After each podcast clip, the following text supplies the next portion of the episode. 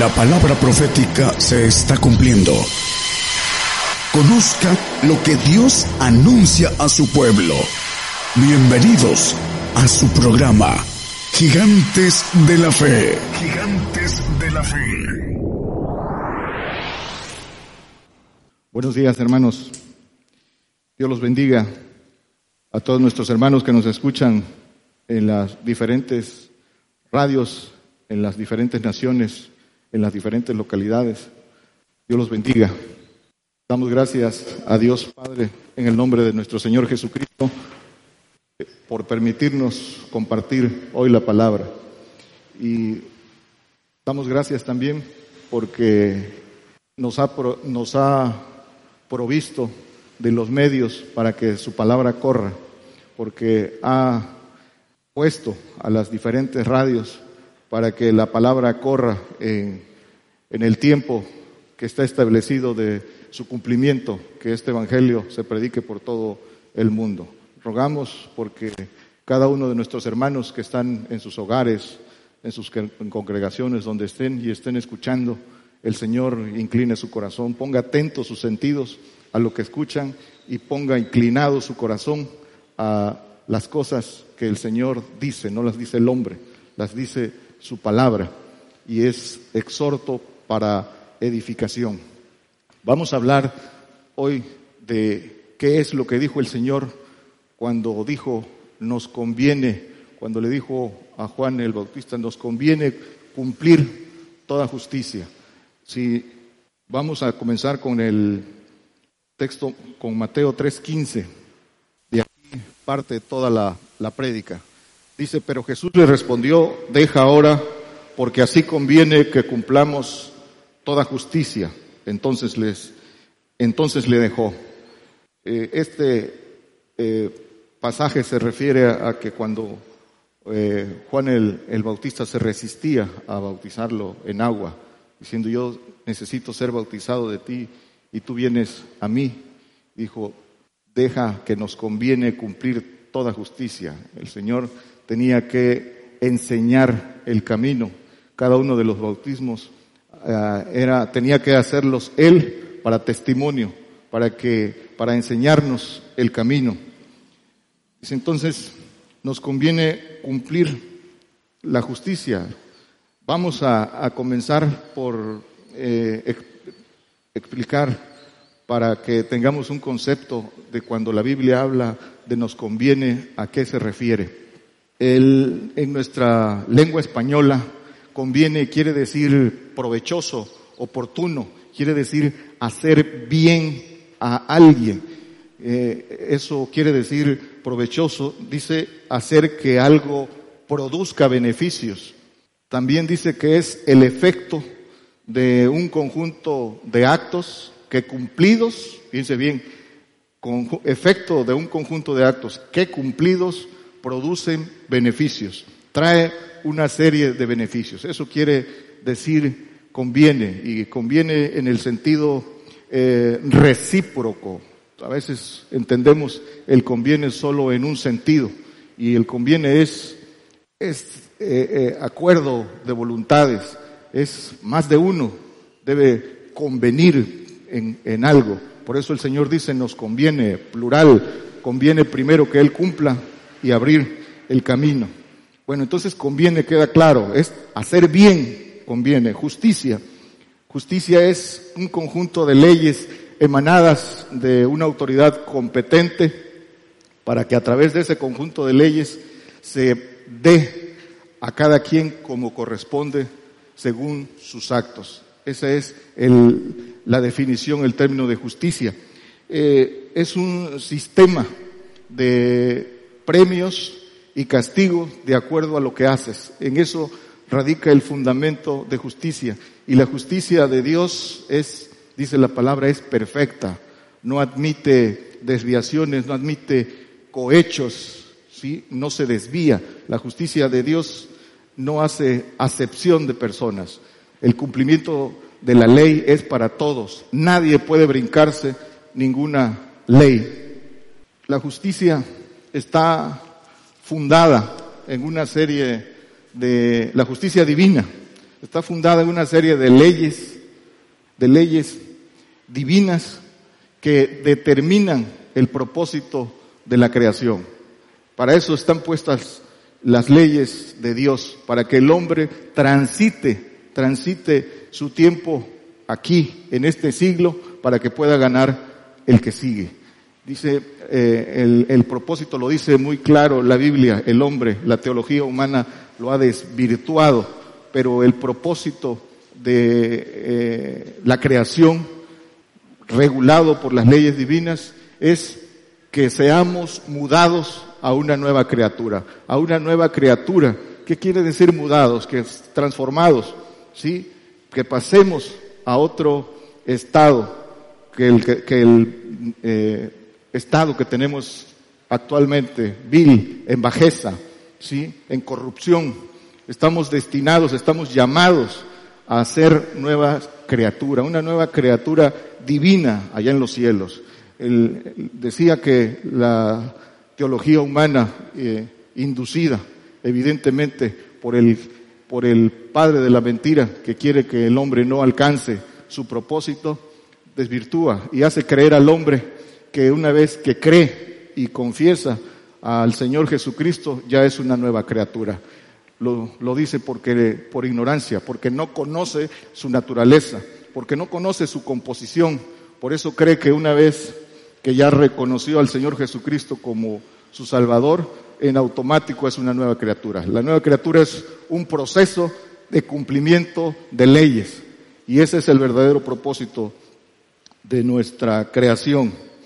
Eh, la cautividad en que tiene Satanás al hombre eh, radica en su ADN, en esa simiente que habla, del que habla Génesis, esa simiente del diablo, esa simiente maligna que está en su carne, que está, eh, que atrapa sus sentidos y que lo cautiva llevándolo a los deseos de error, a desear lo que está en el mundo. Roba su energía, roba su tiempo, los, esos sentidos atrapados que están puestos en el mundo, que están, que son atraídos como en, como a Eva en el Génesis, por todo lo que es agradable a los ojos, por todo lo que eh, eh, levanta codicia, sabiduría, riqueza. Ahí están cautivos los sentidos. Y esos, e, e, esos deseos a través de los sentidos roban dos cosas importantes en el hombre, su energía y su tiempo, que es lo más valioso, su energía que está en su, en su voluntad. Y eso le impide, le impide ver lo que le conviene, no ve lo que le conviene, se inclina por lo que no le conviene. Y para esto es necesario que el hombre eh, tenga el conocimiento de Dios. El conocimiento de Dios, hermanos, comienza, es, es un proceso, Comienza por reconocer, para poder conocer a Dios, comenzamos por reconocer a Dios a través de Jesucristo, lo confesamos, ¿sí? Ahí empieza el reconocer, hay que reconocer para conocer, reconocerlo primero para conocerlo, y para conocerlo hay que obedecer, no lo puede conocer quien no obedece, no se trata de primero conozco y luego obedezco, se trata de obedecer sin conocer. El conocimiento viene después. Sí, primero viene el entendimiento de nuestros sentidos naturales y con nuestros sentidos naturales puestos en sus leyes vamos caminando para tener un crecimiento espiritual. Entonces, les impide ver el conocer, tener el conocimiento de Dios, conocer la naturaleza de Dios. Dice la palabra que Dios es amor, que Dios es eh, misericordioso, pero también es terrible, que no hace acepción de personas. Eso es ir conociendo sus, para conocer a Dios hay que conocer en un principio sus leyes. El hombre, el creyente, el creyente, eh, en su ignorancia, en su estado de eh, tinieblas, no conoce sus leyes. ¿Y cómo puede abrazar las mejores promesas, el conocimiento de Dios si ni siquiera conoce las leyes? El desconocimiento de las leyes coloca al hombre, si en, el, si en sin las leyes humanas. El desconocimiento de las leyes te, te hace vulnerable, te hace que todo mundo pueda abusar de ti.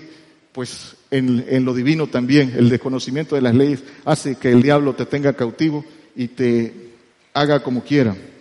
El hombre eh, que no conoce a Dios es engañado por el diablo en dos, de dos maneras. Eh, por un lado, es supersticioso, lo dice el apóstol Pablo, cree en lo que no conoce. Y por otro lado, se vuelve religioso, ¿sí? que está más inclinado a lo solemne, a las, a las cosas que no aprovecha, tiene la mirada puesta en el hombre y no en Dios. El religioso pone su mirada en los hombres, lo que digan los hombres, ¿sí? Quiere ser, quiere agradar hombre, quiere que, lo reconozcan como alguien espiritual. El conocimiento de la verdad lo tenemos por manifestación, pero una vez que hemos conocido la verdad, tenemos que descubrirla. Y para descubrirla hay que poner tiempo, hay que poner empeño, hay que poner valor, hay que poner esfuerzo, hay que poner una cosa importante que se llama inteligencia. Inteligencia para poder tomar lo que vamos conociendo. Y la, la, el significado de inteligencia es elegir. El, inteligencia es la capacidad de elegir lo que nos conviene. Eso es inteligencia. Elegir lo que nos conviene. Y esa es la parte que tiene obstruida, dice que tiene entenebrecido eh, el entendimiento del hombre, Satanás, y no le deja ver, no le deja tener esa inteligencia de tomar lo que le conviene. Bueno, ¿cuál es la justicia que nos conviene cumplir? Vamos a ver a qué se refiere el Señor, qué es lo que debemos cumplir. Marcos 8:31 dice, y comenzó a enseñarles que convenía que el Hijo del Hombre padeciese mucho y ser reprobado de los ancianos y de los príncipes, de los sacerdotes y de los escribas. Y dice que ser reprobado de estos religiosos, que el mismo Señor les llamó hijos del diablo, así los llamó. Su padre es el padre de la mentira, tenía que ser reprobado de ellos. Y ese es el camino para nosotros. Y sigue diciendo, y ser muerto y resucitar después de tres días. Dice que también la palabra que sin derramamiento de sangre no hay remisión de, pecados. Entonces el Señor vino a cumplir las leyes establecidas para el hombre. Por eso se hizo carne, por eso se hizo hombre, para cumplir y abrir el camino para el hombre. Vino a cumplir la ley, dice, no he venido a derogar la ley, he venido, he venido a cumplirla. Y vino a cumplir toda ley. No solo vino a cumplir la ley mosaica, vino a cumplir la ley de la fe, vino a cumplir la perfecta ley para ir recibiendo los bautismos, para poder recobrar su divinidad. El, el, el hermano Daniel el profeta compartía hace unos, hace unos días el tema de los siete espíritus, de los siete bautizos, y, y, y el Señor hizo ese recorrido para enseñarnos a nosotros cómo adquirir esa divinidad. Entonces comenzó a enseñarles a qué había venido. Dice Romanos 8, 3 y 4, dice, por lo que era imposible a la ley, por cuanto era débil por la carne, Dios enviando a su Hijo en semejanza de carne de pecado, y a causa del pecado, condenó al pecado en la carne, para que la justicia de la ley fuese cumplida en nosotros, que no andamos conforme a la carne, mas conforme al Espíritu. Cumplió la ley mosalca por los que están llamados a ser hijos, para los que andan conforme al Espíritu. Para ellos, dice claramente la palabra. Entonces, convenía que fuera reprobado y que fuera, que padeciera y que fuera muerto. Convenía, le convenía, convenía cumplir a él esa justicia para que pudiéramos tener entrada. Nos convenía a él y a nosotros. Él fue, cumplió su parte y fue glorificado y va a ser glorificado aún más y tenemos, falta la parte que nos toca a nosotros cumplir para que también abracemos esa parte que dice nos conviene. Entonces, el Señor nos enseña el camino de cómo vencer al diablo. Nos, enseña el camino de vencedores. Cumpliendo su misión, el Señor también se benefició. Esa es la ley, la ley del, del amor la ley del Evangelio, del reino, ¿sí? el principio de dar, que es mejor dar que recibir, la, la ley del amor de dar y recibir, dando nos beneficiamos, dando lo que tenemos, dando lo que tenemos, buscando evidentemente las bendiciones espirituales, buscando gracia por gracia para que eso sea lo que, lo que demos. Dice Hebreos 2, 9 y 10, pero vemos coronado de gloria y de honra por el padecimiento de muerte, aquel Jesús que es hecho un poco menor que los ángeles, para que por gracia de Dios gustase la muerte por todos. Porque convenía, dice, porque convenía que aquel por cuya causa son todas las cosas y por el cual todas las cosas subsisten, habiendo de llevar a la gloria a muchos hijos, hiciese consumado por aflicciones al autor de la salud de ellos. Dice que convenía que fuera consumado por aflicciones para llevar a la gloria a muchos hijos, a todo aquel que quiera ser hijo de Dios, le abrió el camino con sus pisadas para que él también lo transite. No vino a hacerlo por él, vino a enseñarle cómo vencer, no a vencer por él. Para el que quiere ser hijo, dice, vino a enseñarles un camino de vencedores, un camino de juicio, un camino de, de padecimiento. Y dice otro texto en Hebreos 5.8, dice que aunque era hijo, por lo que padeció, aprendió la obediencia.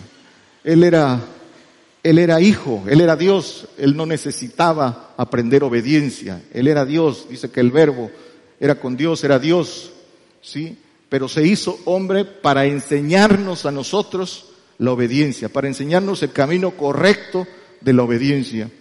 El hombre en su carne no puede ser obediente, rechaza la obediencia, todo lo que tiene que ver con orden, con, con lo que le conviene, con el sujetarse, no puede, no puede hacerlo. La carne siempre responde. Entonces, era necesario que Él viniera como hombre para enseñarnos ese camino, ese camino de los bautismos, ser bautizados en Espíritu Santo, tercera persona, ser bautizados en el Espíritu de Él, en el Espíritu de Cristo, ser bautizados en el Espíritu del Padre. Cada bautismo con sus leyes, cada bautismo tiene su ley y ser bautizados en fuego, ¿sí? Ser bautizados en padecimiento. Dice el, Señor, podéis beber de la copa que yo eh, beberé. Dice, podéis ser bautizados del bautismo que seré bautizado. Ese dice, fuego vine a meter en la tierra. Ese bautismo de fuego. Entonces, dice Juan 12, 34, respondiéndole la gente, nosotros hemos, nosotros hemos oído de la ley que el Cristo permanece para siempre. ¿Cómo pues dices tú, conviene que el Hijo del Hombre sea levantado? ¿Quién es este Hijo del Hombre? Dice, conviene que el Hijo del Hombre sea levantado, sea levantado del polvo, sea resucitado, porque el Señor era la señal, la señal para nosotros. ¿Para qué es una señal? Una señal es para que la sigamos. Una señal nos indica por dónde debemos transitar. Entonces dice que eh, convenía que el Señor fuera levantado. Cuando le hace una pregunta eh, eh, Nicodemus al Señor, primero le dices, si no volvieres a nacer no podrás ver el reino.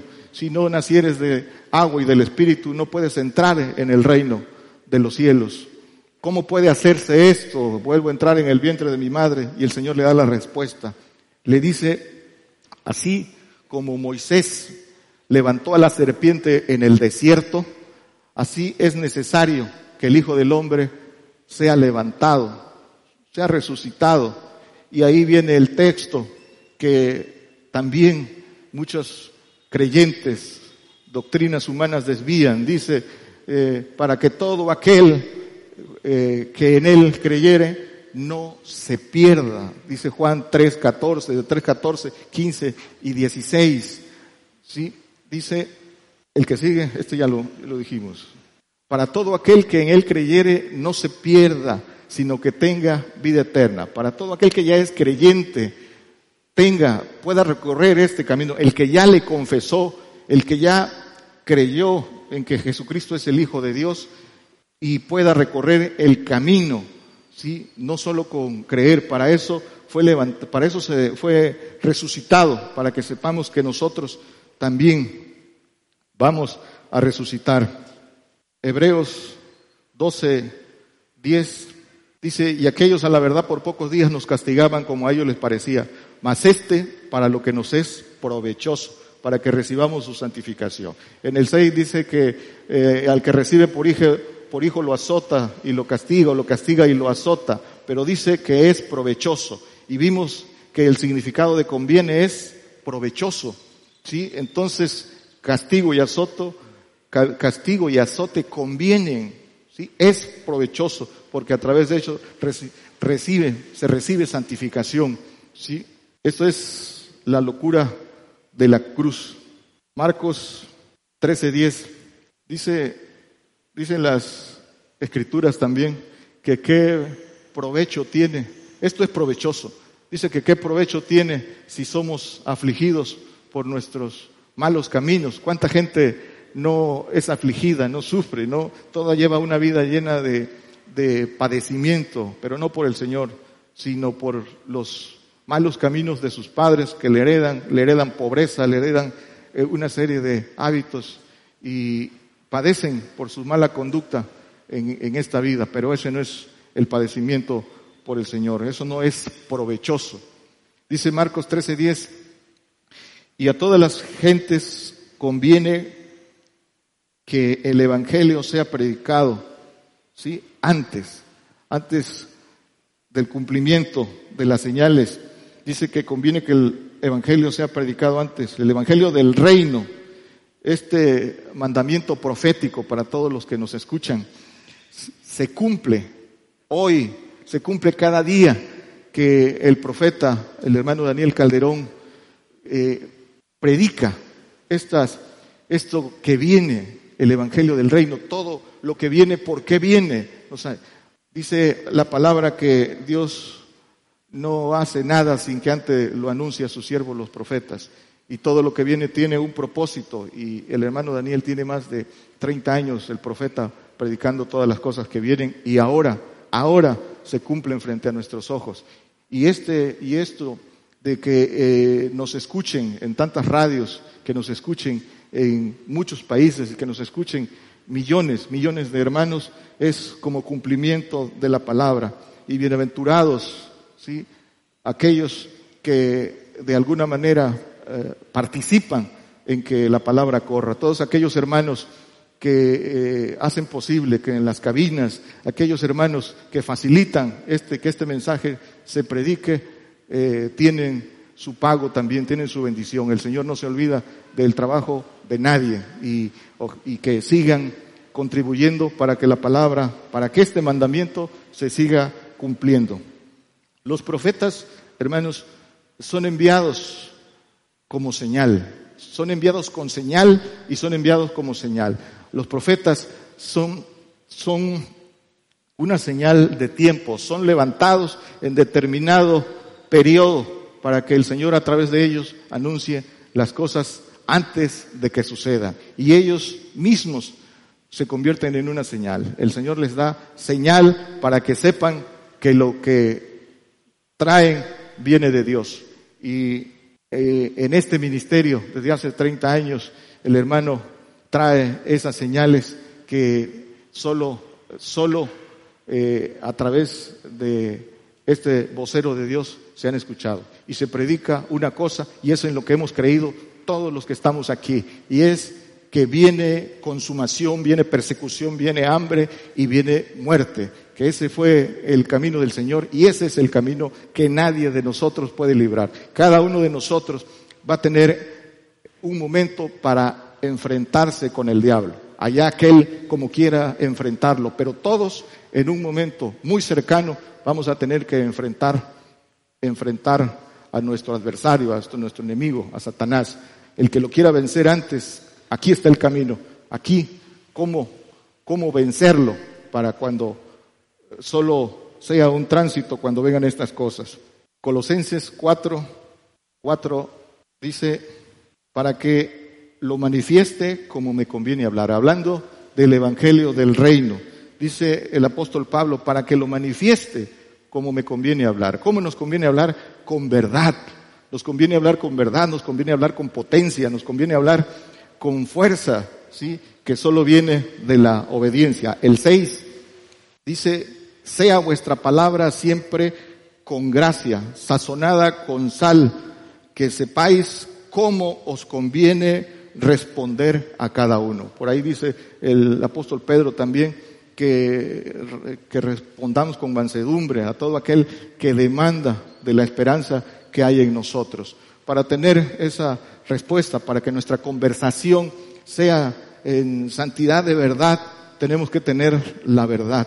Y esa solo es a través de corazones purificados. ¿Cómo se purifican los corazones? Dice Hechos que se purifican a través de la obediencia de la verdad.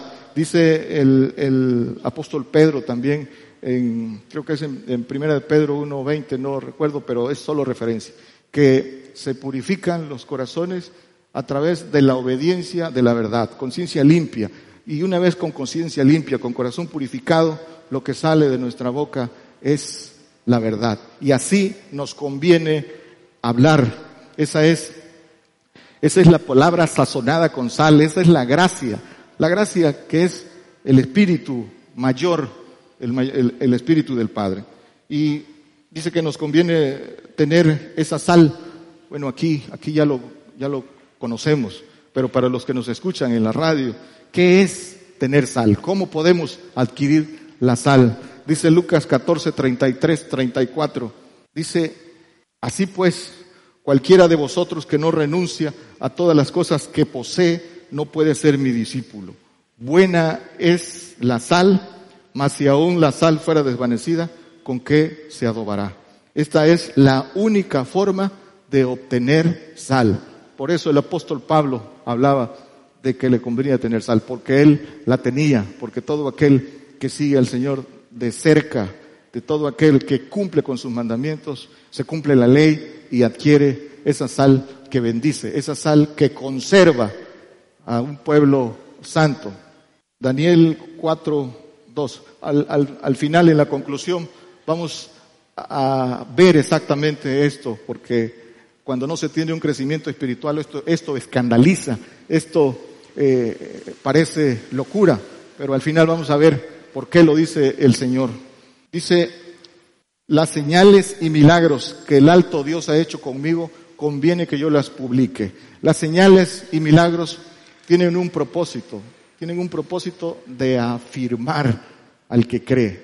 Las señales y milagros son para el que cree, para el que cree. Estas señales seguirán a los que creyeren, para que se afirmen en su fe, para que se afirmen no solo ellos, muchas veces quien recibe el milagro no se afirma, pero el que lo vio sí se afirma, sí se afirma porque son para testimonio y a través de los milagros mucha gente sigue al Señor.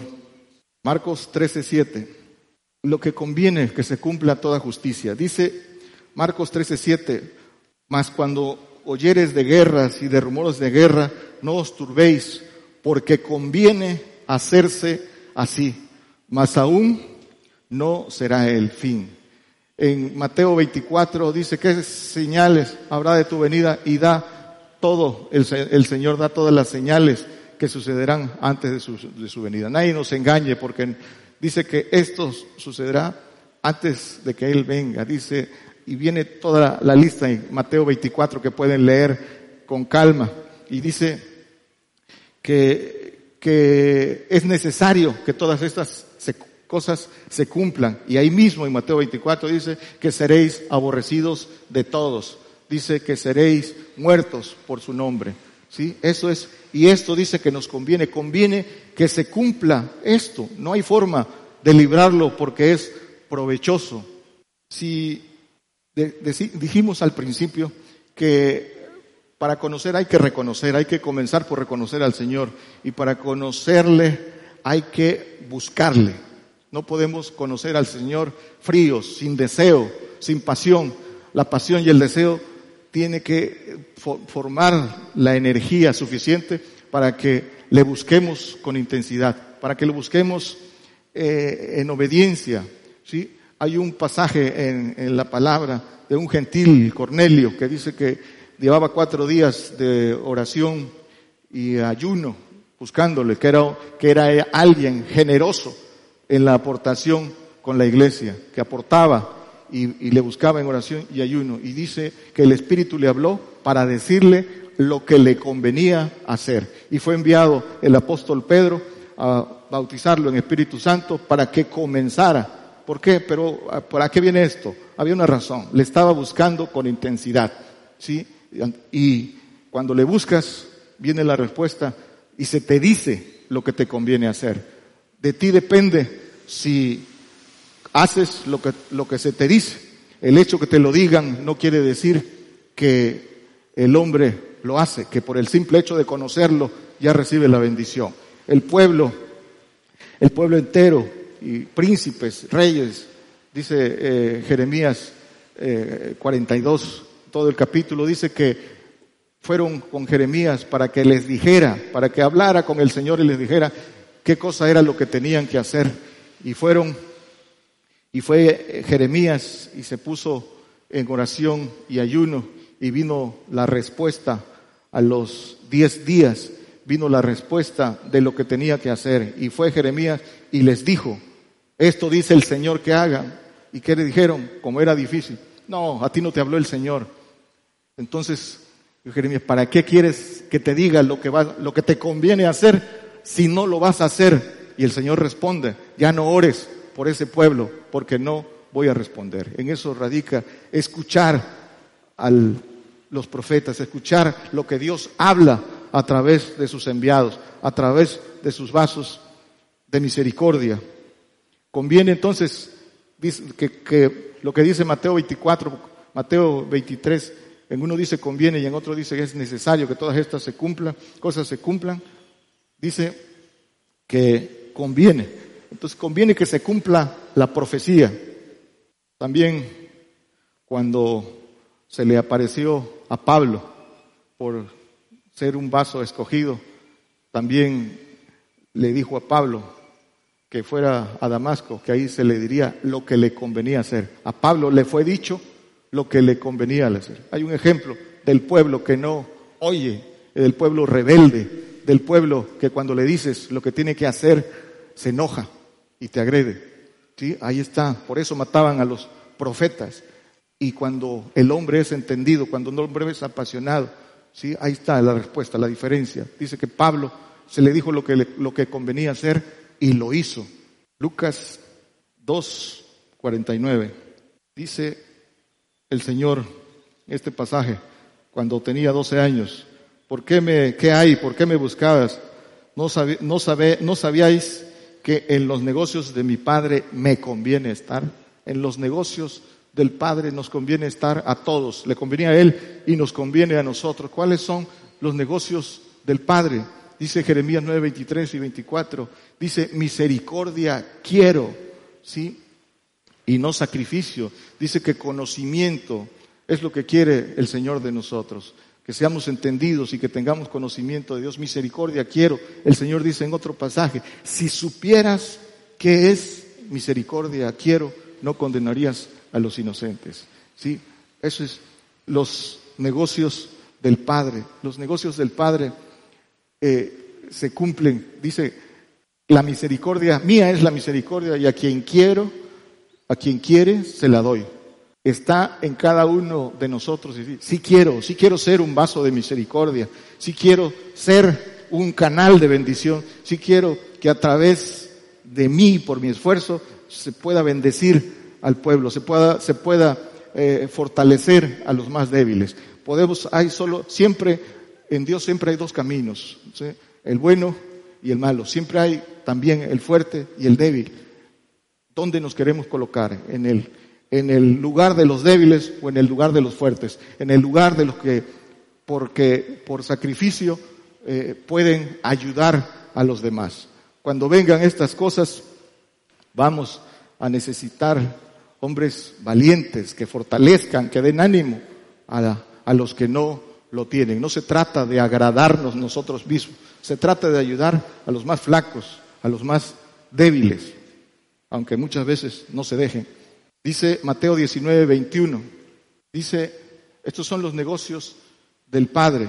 Si quieres ser perfecto, anda, vende lo que tienes y dalo a los pobres y tendrás tesoro en el cielo y ven y sígueme. Mateo 14, 26 dice, eh, eh, y los discípulos viendo andar sobre el mar se turbaron, no, no es, es 10, entonces, perdón, es 10.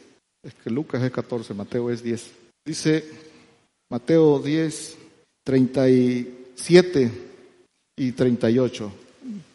Son textos que conocemos. El que ama padre, madre más que a mí no es digno de mí. El, el que ama padre o madre no es digno de mí. El que ama hijo o hija no es digno de mí.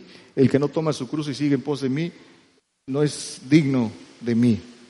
Efesios 5, del 2 al 4. Estos son los, los negocios del Padre. Dice, y andad en amor como también Cristo nos amó y se entregó a sí mismo por nosotros, ofrenda y sacrificio a Dios en olor suave. Dice, pero fornicación y toda inmundicia o avaricia ni aun se nombre entre vosotros, como conviene a santos, ni palabras torpes, ni necedades, ni tronerías que no convienen, sino antes bien acciones de gracias.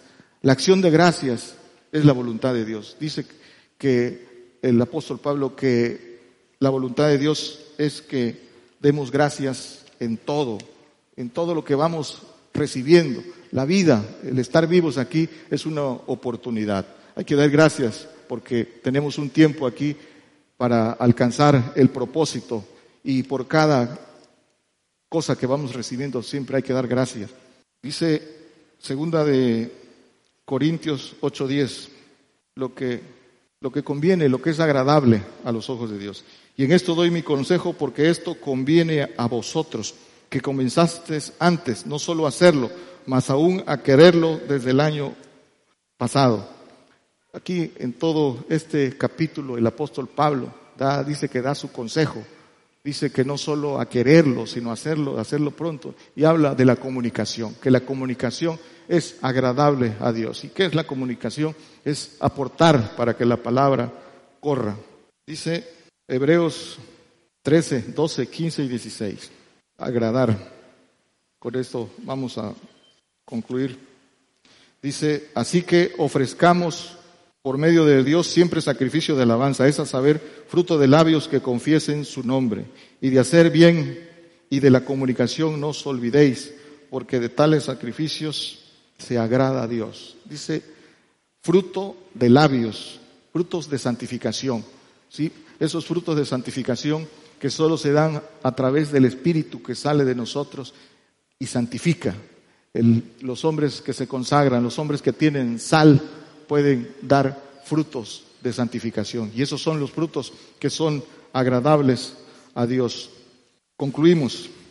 Los frutos agradables a Dios son los frutos de santificación son los frutos de justicia. ¿Sí? Ahorita son pocos los frutos de justicia, pero en el milenio serán muchos. ¿Sí?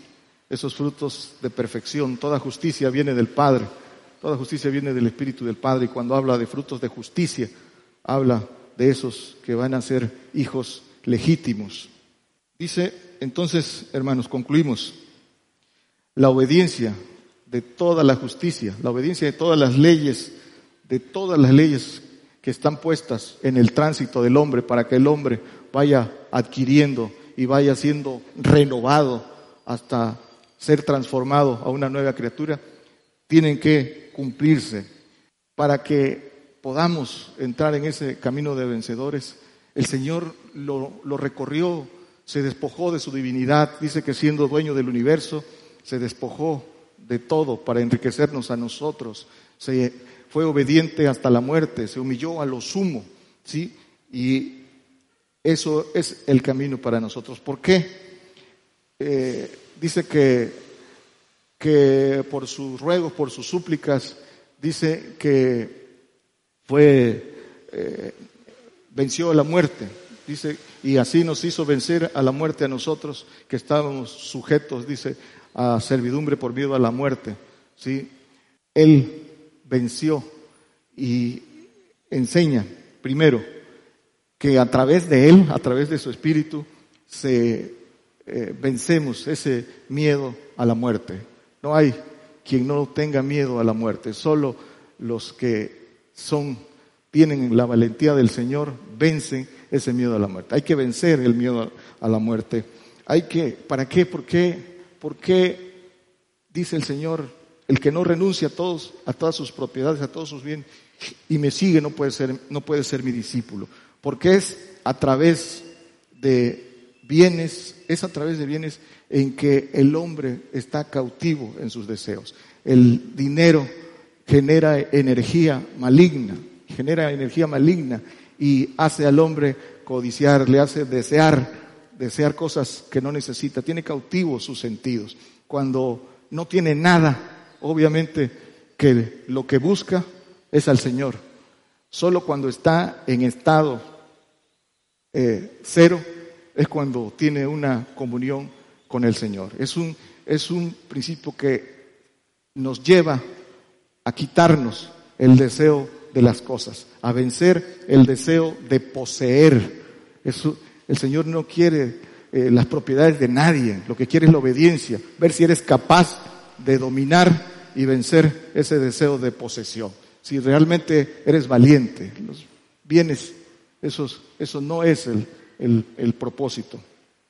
Es ni, y va más allá de la generosidad, va más allá, es una cuestión de obediencia, más que de generosidad, de obediencia, porque nos conviene, nos conviene estar, todos vamos a llegar a un punto cero, al, llamado punto cero. ¿Y qué es el punto cero?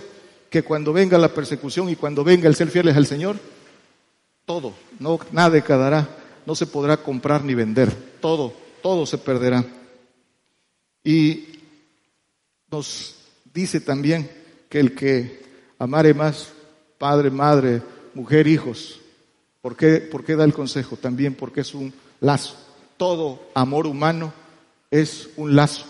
El amor humano va en sentido contrario y contrarresta el amor de Dios. Que, que toda nuestra energía esté puesta en el amor de Dios. Que el amor, hay que romper, hay que cortar los lazos de, de amor, de amor humano, imperfecto, eh, que traiciona, ¿sí?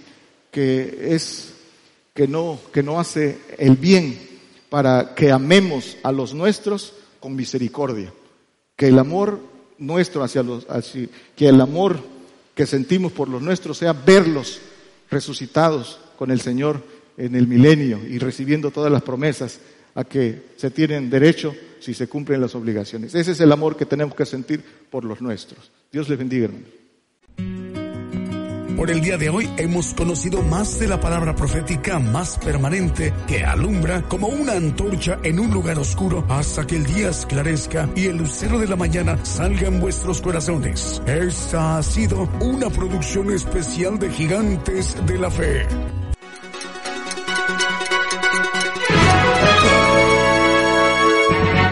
Escuche la palabra de Dios a través de un estudio que le ayudará a conocer más de los planes de Dios para el hombre. Todos los domingos 10 de la mañana y los miércoles 8 de la noche, hora de México, hora del centro. Aquí por Radio Gigantes de la Fe. Gigantes